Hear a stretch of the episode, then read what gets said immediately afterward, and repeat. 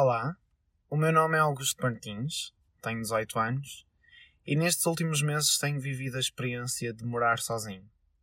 Não foi uma decisão voluntária, foi grande parte por consequências da pandemia. Em maio de 2020, os meus pais tomaram a decisão de experimentar um novo caminho e dar um novo rumo à vida deles, e decidiram emigrar. O meu pai foi nesse mesmo mês, porque também já a minha irmã e o meu cunhado já lá estavam há uns anos, e eu e a minha mãe ficamos até dezembro de 2020 em Portugal. Nesse entretanto, eu fiz 18 anos, tornei maior de idade, o que me deu a oportunidade de poder, juntamente dos meus pais, tomar a decisão de ficar sozinho, sobretudo para acabar os estudos. Então eu e a minha mãe fomos passar o Natal com a nossa família e depois apenas eu regressei a casa. Acho que ainda não tinha caído a ficha do que realmente estava a acontecer. E nos primeiros dias foi muito difícil. Era a mesma casa, os mesmos cômodos, mas agora vazios.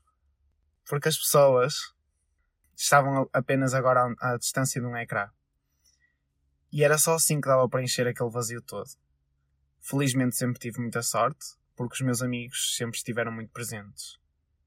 Ao longo destes cinco meses, mesmo com um novo confinamento, fui tendo a oportunidade de ver a vida de outra forma de encarar as coisas de outra forma, ganhei muita força interior, conheci muito melhor a pessoa que sou e a pessoa que me estou a tornar. Os objetivos que tenho começaram a ficar mais claros na minha cabeça. E sinceramente, penso que é uma questão de adaptação. Saber contornar a situação. Não digo que às vezes não me sinta sozinho e que até choro com as saudades da minha antiga rotina.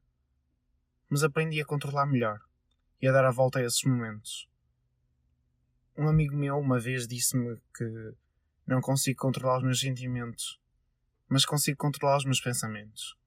E se eu focar na sorte que tenho e nas várias oportunidades que a vida me dá todos os dias, sou muito grato por isso tudo.